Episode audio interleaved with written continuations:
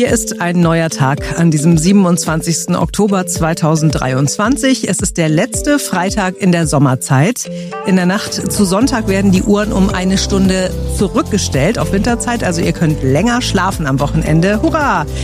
Und ob ihr es glauben wollt oder nicht, es sind nur noch gut fünf Wochen, dann ist schon der erste Advent. What? Ja, in Stimmung bringen wollen uns in diesem Jahr Musiklegende Peter Maffei und seine Frau Hendrikje Balzmeier. Die beiden haben ein Weihnachtsbuch für Kinder geschrieben.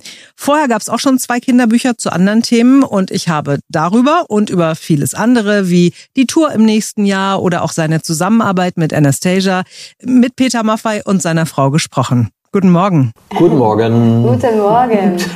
Ihr habt gerade euer drittes Buch über Anouk herausgebracht, Titel Anouk und das Geheimnis der Weihnachtszeit. Es lässt erahnen, was das Oberthema ist, aber vielleicht fasst es ihr mal ganz kurz zusammen für unsere Hörer, die das jetzt noch nicht gelesen haben. Worum geht's in dem Buch? Also es geht nicht um Ostern, es geht um Weihnachten und es geht darum, wie man äh, Weihnachten gegenübertritt. Wie wichtig ist Weihnachten? Was ist an Weihnachten wichtig? Sind es die Geschenke oder sind es eventuell ganz andere Sachen? Und äh, wir versuchen durch das Buch durchzugehen und darüber ein bisschen Aufklärung zu leisten, ähm, was wir als sehr wichtig empfinden, nämlich nicht den Konsum, sondern vielmehr das Beieinander sein. Und ähm, ja, das wird in sechs Geschichten, das sind also vier Adventgeschichten, eine Vorweihnachtsgeschichte und der Heilige Abend äh, in diesem Buch zusammengefasst. Ja, es geht auch vor allem darum, dass Anouk, die unsere kleine Protagonistin, selber herausfindet, was an Weihnachten nun wirklich wichtig sei. Jetzt ist das ja ein Kinderbuch, aber ich vermute mal, die Zielgruppe ist ein bisschen größer. Wer gehört in euren Augen alles dazu? Die großen und die kleinen Kinder. Also wir bekommen das ja durch Signierstunden, die wir geben, immer ganz gut mit, weil dort trifft man eben auf das Publikum der Lesenden. Und das sind nicht nur Kinder und Familien, aber glaube ich vorrangig schon. Aber es gibt auch ganz viele alleinstehende Frauen, Männer, die gesagt haben, ich habe keine Enkelkinder und ich habe auch keine eigenen Kinder, aber ich lese die Bücher trotzdem total gerne, weil es gibt immer in den Zwischenzeilen auch so ein bisschen Erwachsenenhumor und ich glaube, ähm, dass es eben kein klassisches nur Kinderbuch ist. Eure Tochter wird demnächst fünf Jahre alt, heißt Anouk. Wie groß sind die Ähnlichkeiten zwischen der Buch Anouk und der echten Anouk? Eigentlich viel weniger, als man das ähm, erstmal vermutet. Unsere Tochter war ein Jahr alt, als wir das erste Buch geschrieben haben. Ähm, das, die Protagonistin ähm, im Buch, die ist bereits sieben Jahre und jetzt sogar im neuen Buch acht Jahre alt. Das heißt, die sind schon alterstechnisch ziemlich weit auseinander. Es gibt natürlich so ein paar Faktoren, die sich die Illustratorin äh, zugute gemacht hat, zum Beispiel die Eltern, die einfach aussehen wie wir und bestimmte Gegenstände in ihrem Zimmer, die auch dort genauso liegen, damit sie sich irgendwann einfach mit dem Buch identifizieren kann. Und ähm, das ist ein Mädchen, ein sehr ähm, hilfsbereites Mädchen, aufgeschlossenes Mädchen und wir hoffen, dass sie sich so ein bisschen die Eigenschaften der Buchprotagonistin irgendwann mal annehmen würde. Ich mache eine Pause, falls Peter auch noch was sagen will. nee, ich höre ich, ich hör gespannt zu. Also was was äh, Hendricke ausgeführt hat, äh, geht er zurück auf den Impuls und die Impulsgeberin für die ganzen Geschichten ist natürlich die Kleine. Äh, Hendricke wollte ihr ein Geschenk machen, dass sie irgendwann mal äh, Geschichten lesen würde äh, aus ihrer Kindheit, wenn sie später älter ist. Und äh, daraus ist dann eben der Ansatz entstanden, ein, ein Buch zu veröffentlichen. Das erste nämlich im Grunde genommen sind es kleine Leuchttürme, wenn man so will, Lebenshilfen, die in diesen Geschichten stecken und äh, an denen man sich oder an denen sich ein kleiner Mensch orientieren kann, wenn er die Geschichten gelesen bekommt. Sehr oft entwickeln sich ja aus diesen äh, Leserunden, sage ich mal in Anführungszeichen, die sich wahrscheinlich abendlich einstellen, wenn Eltern den Kindern die Geschichten vorlesen, entwickeln sich ja auch Dialoge oder Erörterungen über die Quintessenzen aus den Geschichten. Und äh, insofern entsteht da mehr und mehr auch ein bisschen eine Parallele zu unserer Tochter. Wie, inwieweit hat Anouk Mitspracherecht beim Buch oder hat sie auch schon mal Ideen geliefert? Mama, Papa, da könnt ihr doch mal was drüber schreiben oder kriegt sie das erst präsentiert, wenn es fertig ist? Äh, sie bekommt das erst präsentiert, wenn es fertig ist, aber natürlich war es letztes Jahr so, wir wollten kein neues Buch schreiben und dann kam die Weihnachtszeit, die wir dieses Jahr oder letztes Jahr vielmehr sehr intensiv erlebt haben, weil Corona vorbei war. Die Kleine war vier und hat das Weihnachtsfest auch nochmal ganz anders wahrgenommen, weil sie jetzt älter ist. Und ähm, dann hat man natürlich als Mutter und als Vater viel beobachtet, was passiert um sie herum, wie erleben ihre Freunde Weihnachten, wie erlebt sie Weihnachten. Und äh, dadurch war sie natürlich mhm. indirekt schon Impulsgeber für die Geschichten, aber das hat sie gar nicht so verstanden. Jetzt bist du ja äh, ausgebildete Lehrerin, Hendrike, hast auch an der Schule unterrichtet. Wie sehr hilft dir denn die Ausbildung beim Schreiben von Kinderbüchern? Also ich selber kann das gar nicht so beurteilen, aber ich glaube, wenn man einmal so einen pädagogischen Beruf gewählt hat und auch aus einer pädagogischen Familie kommt, dann macht man das einfach. Also natürlich ist da auch so ein bisschen die Lehrerin in mir drin, die eben versucht, das Kind schon im Vorschulalter so ein bisschen ähm, so einen kleinen Anstoß zu geben, in welche Richtung das Kind mal laufen könnte oder was wir uns natürlich als Lehrer sehr schön vorstellen. Und ähm, ich glaube halt, man bekommt ja in der Schule ein Kind, was aus dem Kindergarten kommt, dann aus der Grundschule und die Kinder sind, ähm, also viele sagen ja, die Eltern haben die Kinder nicht richtig erzogen und äh, also die Lehrer aus Lehrerperspektive. Andersrum äh, gibt es natürlich auch Eltern, die sagen, der Lehrer versteht einfach mein Kind nicht. Und ich glaube, dass wenn man mit so einer Literatur einsteigt, schon im Vorschulalter, dass ähm, sowas auch viel hängen bleibt bei Kindern, so eine Geschichten, die sie als schön empfinden, Abenteuer, die sie gerne erleben wollen würden. Und ganz nebenbei wird eben noch ein positiver Aspekt oder Werte vermittelt, wie Hilfsbereitschaft und Nächstenliebe. Und ich glaube, dass so ein Buch ähm, das spielerisch sehr, also sehr viel schaffen und bewegen kann. Das habe ich bei mir selber gemerkt und das merke ich auch bei unserer Tochter jetzt. Peter, die Frage geht jetzt an dich. Deine Frau hat das Buch äh, geschrieben, hat sich die Geschichten ausgedacht. Es gibt eine Illustratorin, die ganz tolle Bilder gemalt hat. Was genau war dein Anteil an dem Buch? Die Ohren aufzusperren und die Geschichten als erstes gehört zu bekommen. Ich bin, wenn du so willst, ein bisschen so das erste Publikum gewesen, das Henrike hatte. Und das habe ich sehr gerne gemacht, weil dieses, diese Bücher um Anouk schon eine gewisse Parallele zumindest in, in, äh, in, in gewissen Strecken Bilder zu unserem Thema Tabaruga. Auch da geht es ja um Wertevermittlung, auch da geht es darum, den Kindern ein paar Impulse zu, mit auf den Weg zu geben, an denen sie sich im späteren Leben orientieren können. Und äh, möglicherweise auch aus diesem Grund heraus hat Hendrike mich in diese, in diese Geschichten eingebunden mich gefragt, wie ich dazu stehe, meine Meinung erfragt. Aber sehr viel mehr habe ich da nicht geleistet. Und äh, was allerdings wiederholt und ziemlich ausführlich passiert ist, dass wir uns, wenn solche Dinge entstehen, solche Geschichten entstehen, äh, dass wir uns da sehr oft und auch ausführlich austauschen. Mhm. Und, äh, und, und äh, ob wir jetzt, wenn wir zusammen reisen, darüber sprechen oder ob wir zu Hause sind, wir haben die Möglichkeit, uns auszutauschen in, in ausführlicher Form und das machen wir. Ich glaube, davon profitieren diese Geschichten sehr. Du hast vorhin angesprochen, äh, ob, ähm, ob Henrike äh, ähm, Impulse aus, ihr, aus ihrem Hintergrund als Lehrerin äh, hernimmt, um sie einzubringen in diese Geschichten. Ich glaube, es kommt hier automatisch zu einer ganz äh, organischen Verschmelzung von, von Intuition als Mutter äh, und äh, handwerklicher Kompetenz als Lehrerin. Äh, und das finde ich so schön. Das ist also im Grunde genommen viel weniger eine Rechenschieber-Angelegenheit, die sich da ergibt, sondern ähm, man beobachtet einen kleinen Menschen, wie er sich entwickelt. Man beobachtet die äh, kleinen Freunde um diesen kleinen Menschen herum und man äh, zieht aus diesen ganzen Beobachtungen ohne, äh, äh, ich sag mal, allzu ausführlich zu reflektieren, zielt man Schlüsse für die äh, eigene Arbeit oder für die Geschichten, die man schreiben will. Und, und das ist ein, ein spielerischer, kreativer, hochkreativer Vorgang und, und viel weniger ein, ein rationaler Vorgang. Die Wertevermittlung ist euch beiden ganz doll wichtig. Wenn ihr das mal so auf sag mal, drei Werte reduzieren müsstet, welche Werte sind denn euch am wichtigsten? Ich glaube, auf jeden Fall ist es wichtig, die richtige Augenhöhe zu behalten. im übertragenen Sinn natürlich. Kinder reflektieren sehr pur, sehr intuitiv, sie sind unbekümmert. Wir verlieren ja diese Unbekümmertheit, vermute ich mal, oder zumindest an mir stelle ich das manchmal fest, im Verlauf der Zeit gelegentlich viel zu sehr und das zurückzuholen macht Sinn.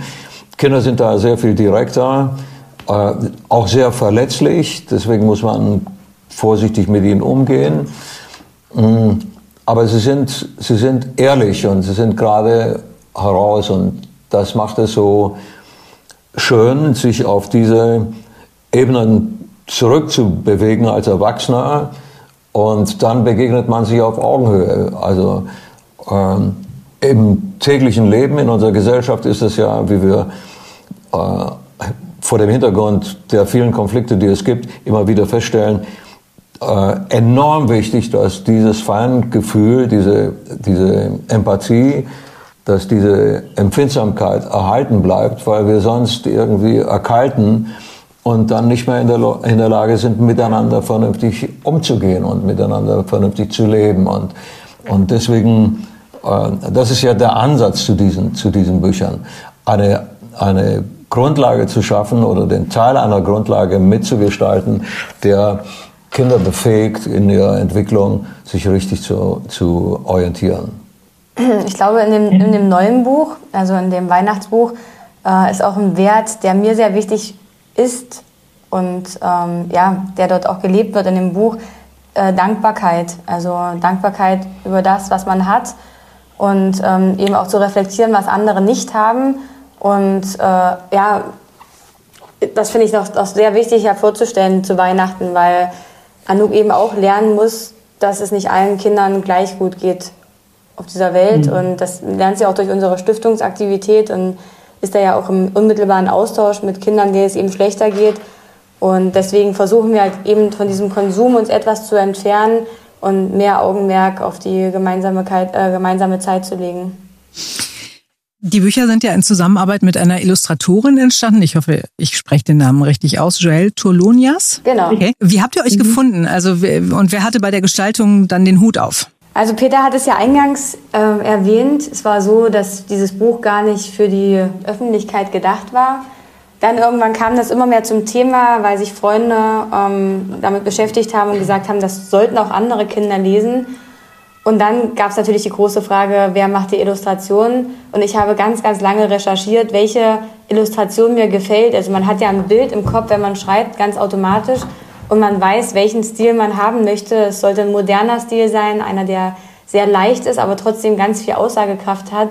Und ich bin immer wieder auf die Illustrationen von Joel gestoßen und der Verlag kam mit vielen anderen Beispielen und mit vielen anderen Illustrationen, mit denen ich mich nicht identifizieren konnte, also zumindest nicht hinblicklich dieses Buches, was wir geschrieben hatten.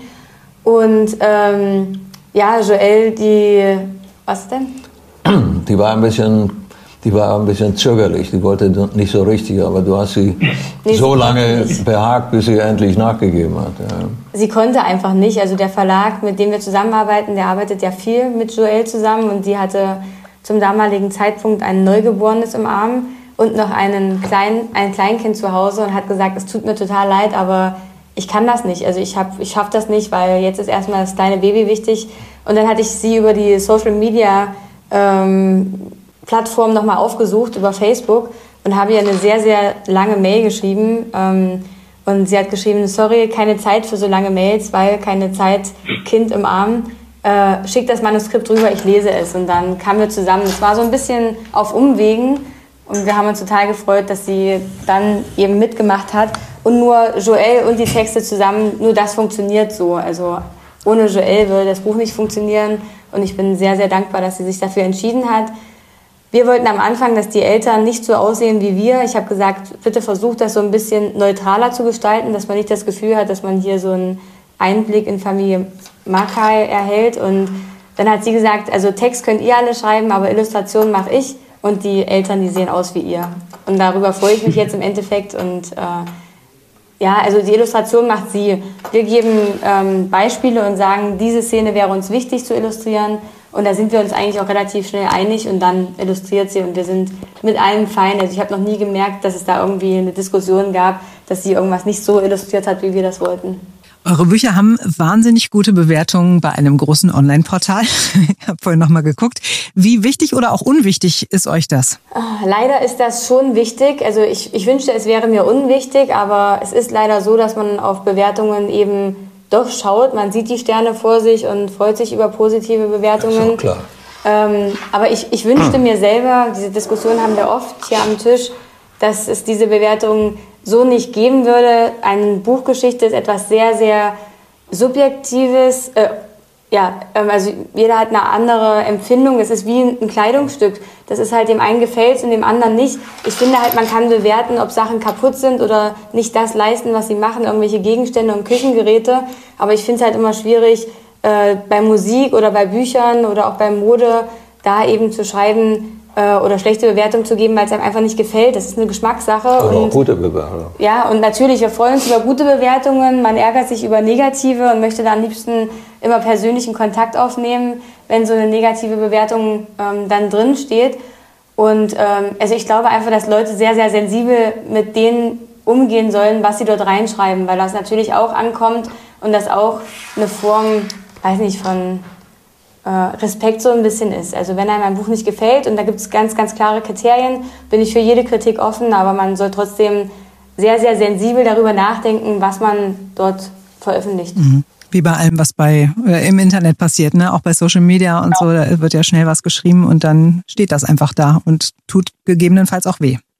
Das ist aber etwas, womit man im Laufe der Zeit auch ein bisschen lernen muss, richtig umzugehen äh, Menschen sind nun mal verschieden und, und empfinden äh, unterschiedlich. Und wenn man, wenn man die Nase nach draußen hält, dann muss man das abkönnen, wenn da ein bisschen Wind passiert.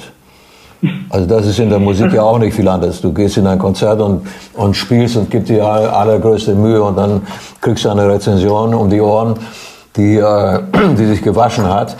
Äh, das muss man einfach, einfach ähm, relativieren auf der einen Seite und auf der anderen Seite auch damit rechnen, dass so etwas passiert. Ähm, und, und dann, glaube ich, bewegt man sich einigermaßen entspannt durch, durch, durch diese Landschaft. Was ist denn die schönste Rezension oder die schönste Kritik, die ihr zu dem Buch bekommen habt? Also jetzt, ob es persönlich im Gespräch war oder online? Also ich glaube, die schönste Rezension, die, die man bekommen kann, ist die von, von Kindern aus den Gründen, die ich, die ich genannt habe.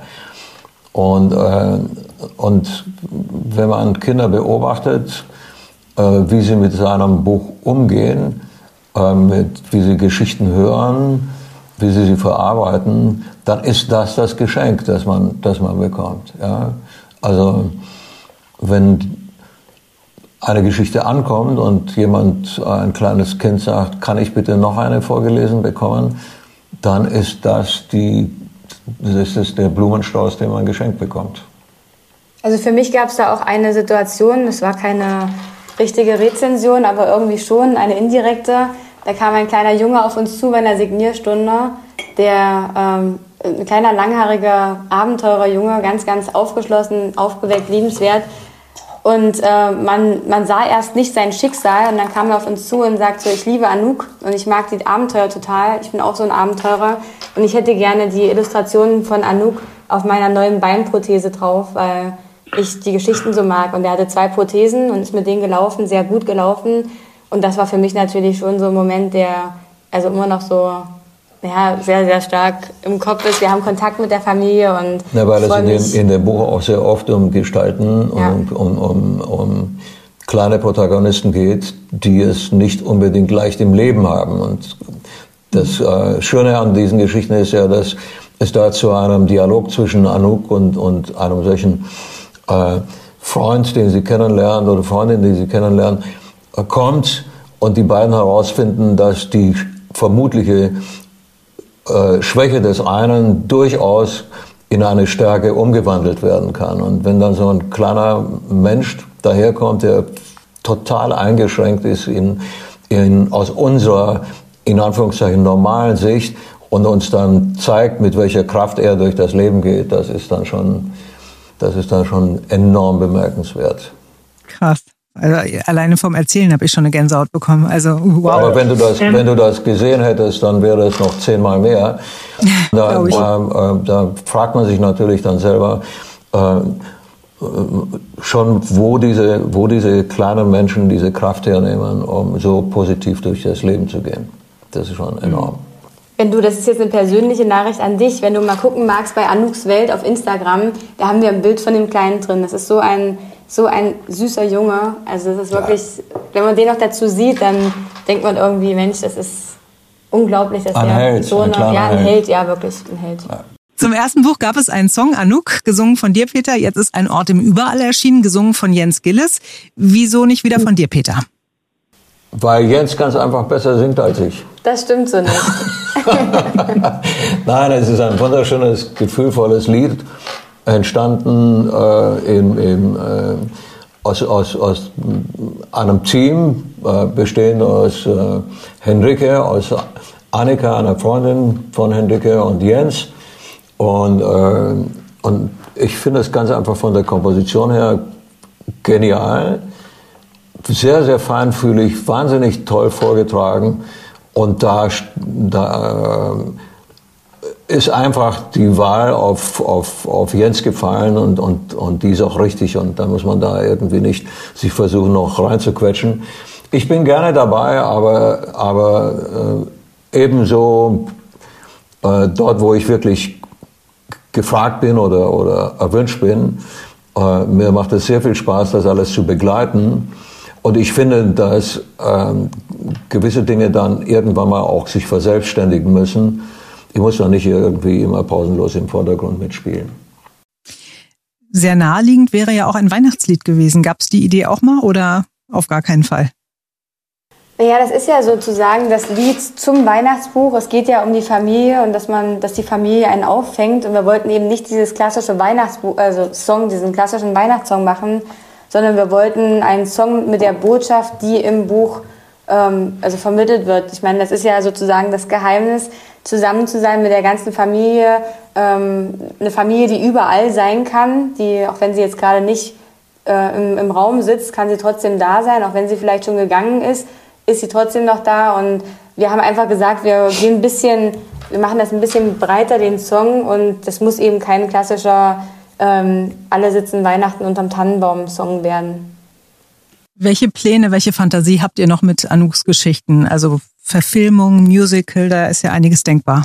Ich glaube, dass man aus einer solchen Gestalt, wie Anuk sie ist, äh, zu vielen Verästelungen auflaufen kann. Man kann äh, einen Film machen, man kann Animationen machen, man kann ein Musical machen.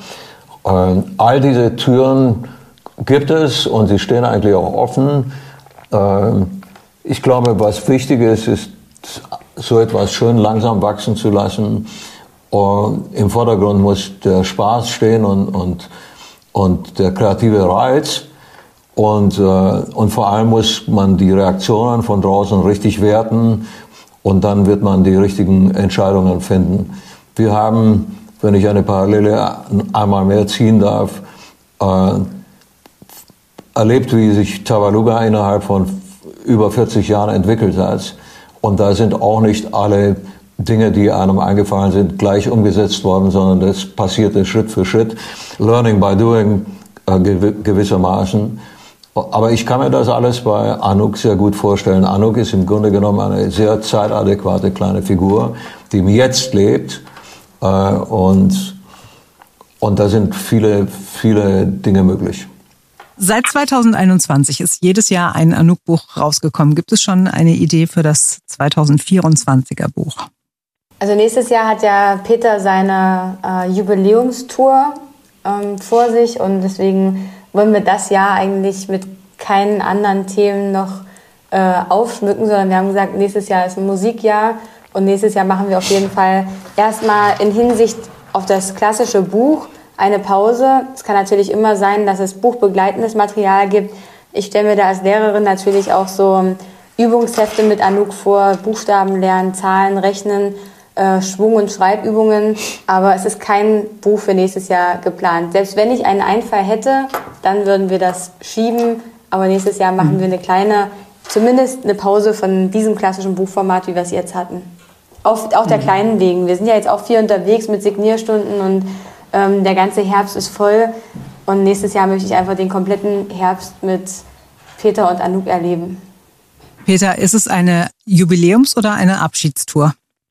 Ähm, es ist auf jeden Fall nicht die äh, Abschiedstour, wie man es vielleicht annehmen könnte. Ich werde nicht aufhören, Musik zu machen. Mhm. Ähm, es gibt da auch äh, etliche musikalische Projekte, die mir noch vorschweben.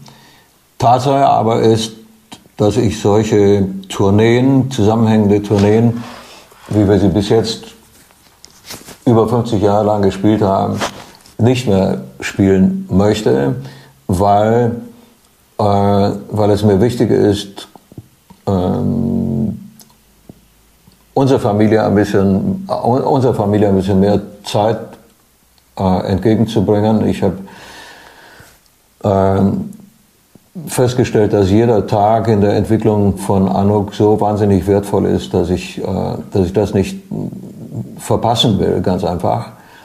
Mhm. Und, äh, und äh, wir haben auf der anderen Seite ja auch einen ganz wichtigen äh, Tätigkeitsbereich, das äh, ist die Stiftung mit vier Einrichtungen. Auch da lässt sich noch sehr viel mehr äh, vertiefen und, und mehr Effektivität erzeugen zugunsten der Kinder.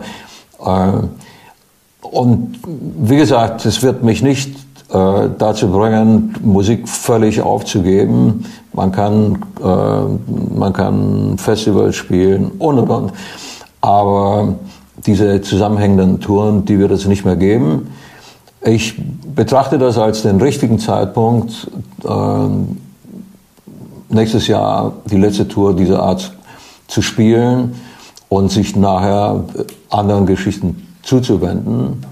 Äh, ich mache das auch nicht mit einem traurigen äh, Auge, sondern mit einem dankbaren und, und mit einem fröhlichen äh, Hintergrund, weil so lange dabei zu sein in, in diesem Zirkus, äh, das hatte ich mir nie vorstellen können. Ich hatte so viele enorm tolle, schöne Begegnungen mit Menschen, mit mit Musikern, mit Leuten, die vielleicht überhaupt nichts mit Musik zu tun haben. Die Stiftung ist daraus erwachsen und so weiter.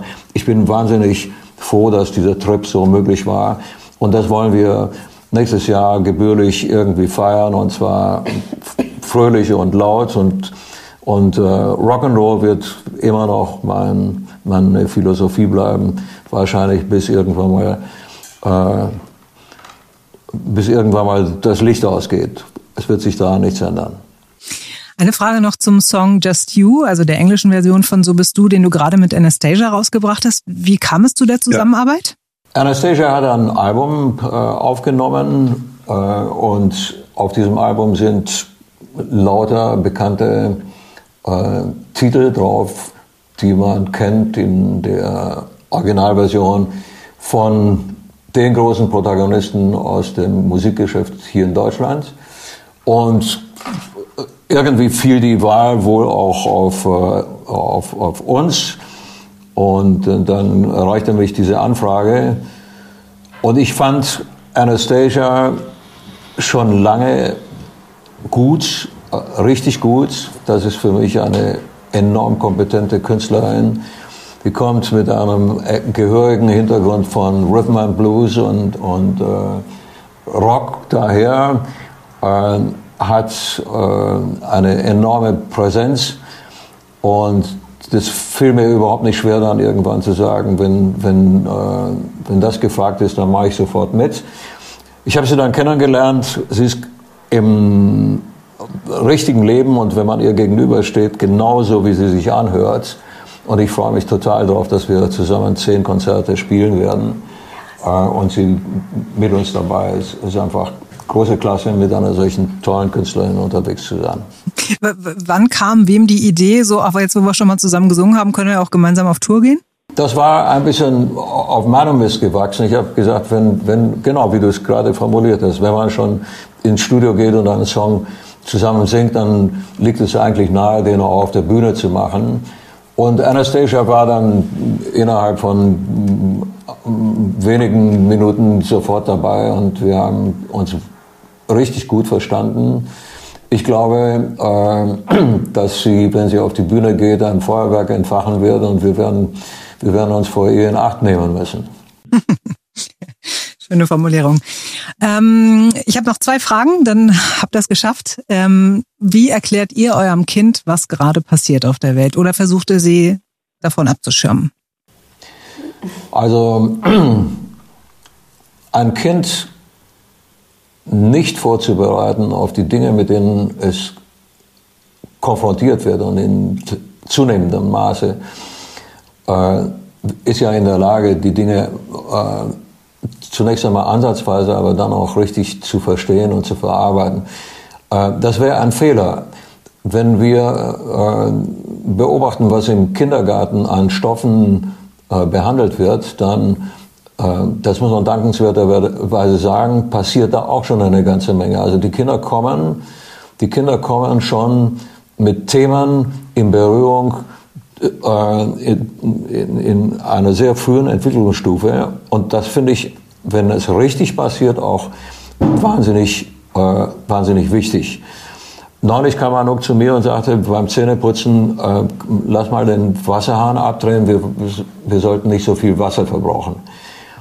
Ich meine, sie ist fünf.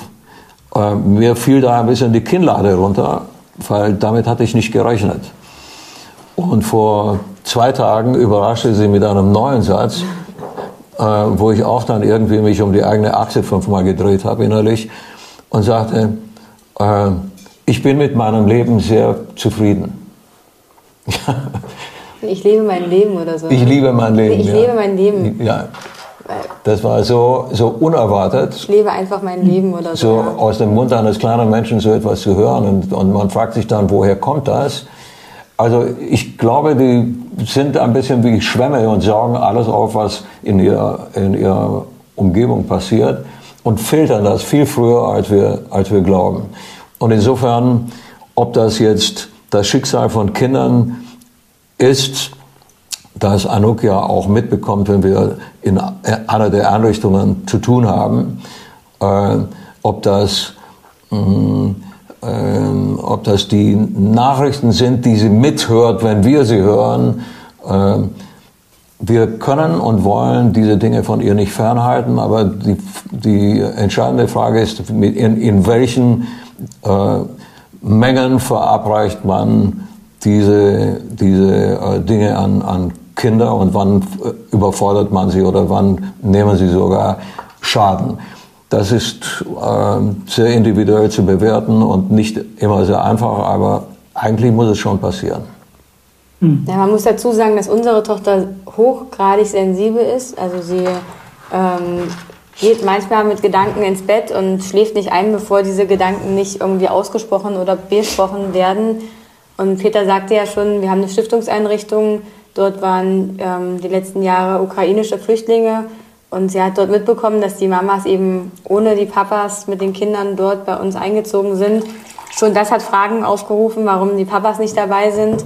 Und, ähm, und dann hat man ihr versucht, wirklich also an Informationen zu sparen, um sie damit nicht zu überfluten. Und äh, dann hatte sie zu Hause, ist sie angekommen und hatte ihre Spielsachen zusammengepackt in einem Karton und hat gesagt, dann würde ich das gerne rüberbringen, weil ich habe ja doch relativ viele Spielsachen. Also sie bekommt das mit, aber muss hochsensibel damit umgehen, weil sie fragt natürlich dann auch, muss Papa auch irgendwann in den Krieg ziehen? Und das sind natürlich so Themen. Ähm, also ich versuche sie dann noch weitgehend von fernzuhalten, weil ich glaube, dass hm. das in diesem Alter also noch nicht, noch nicht, das richtige, äh, noch nicht der richtige Ansatz ist. Also in gewissermaßen ja, aber ich versuche so viele Seiteninformationen wie möglich Man muss wegzulassen. Sachte, ja. sachte damit umgehen, vorsichtig mhm. damit umgehen. Die, die, die, ja. Diese Kinder sind ja total verletzbar, die sehen irgendein schreckliches Bild und äh, wir machen uns keine Vorstellung davon oder können uns keine Vorstellung machen, wie tief diese Verletzung dann äh, sein kann und wie, wie, äh, wie, wie, traumatisierend eine solche Erfahrung ist. Ja? Also versuchen wir den Fernseher, wenn so etwas kommt, das Programm umzuschalten.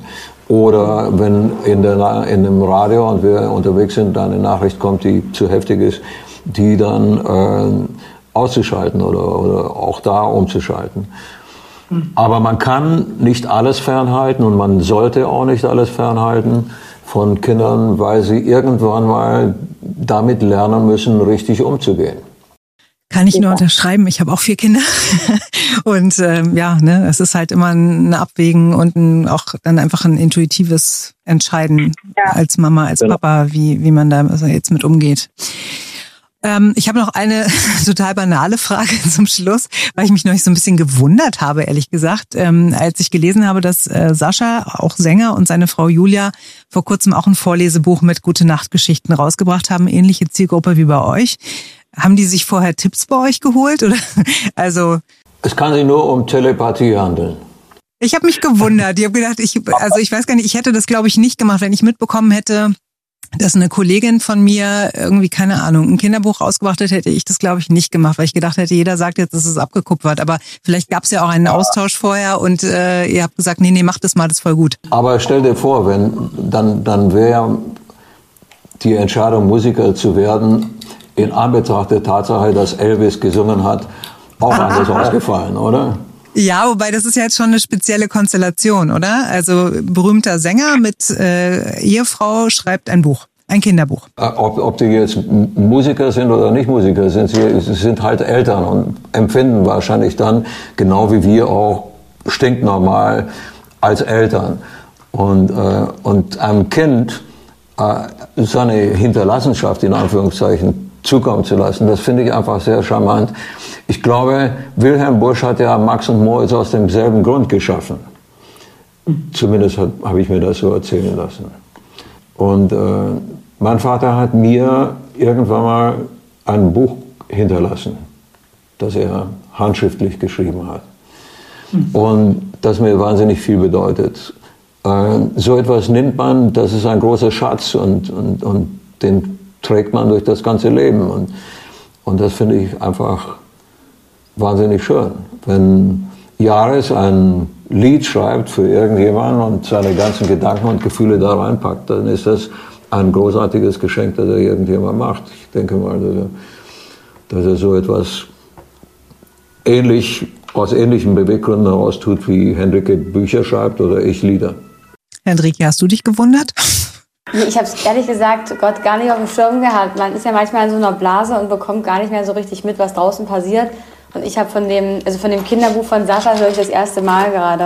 Ich habe einen Vorschlag. Du kaufst es und liest es mir vor als gute Ja, oder? Nee, sehr gerne. Interessiert mich sehr. Also ich werde mich damit jetzt auch gleich auseinandersetzen und, ähm, und wird natürlich auch gerne dort reinlesen, um zu gucken, ja. aus welcher Motivation dieses Buch entstanden ist.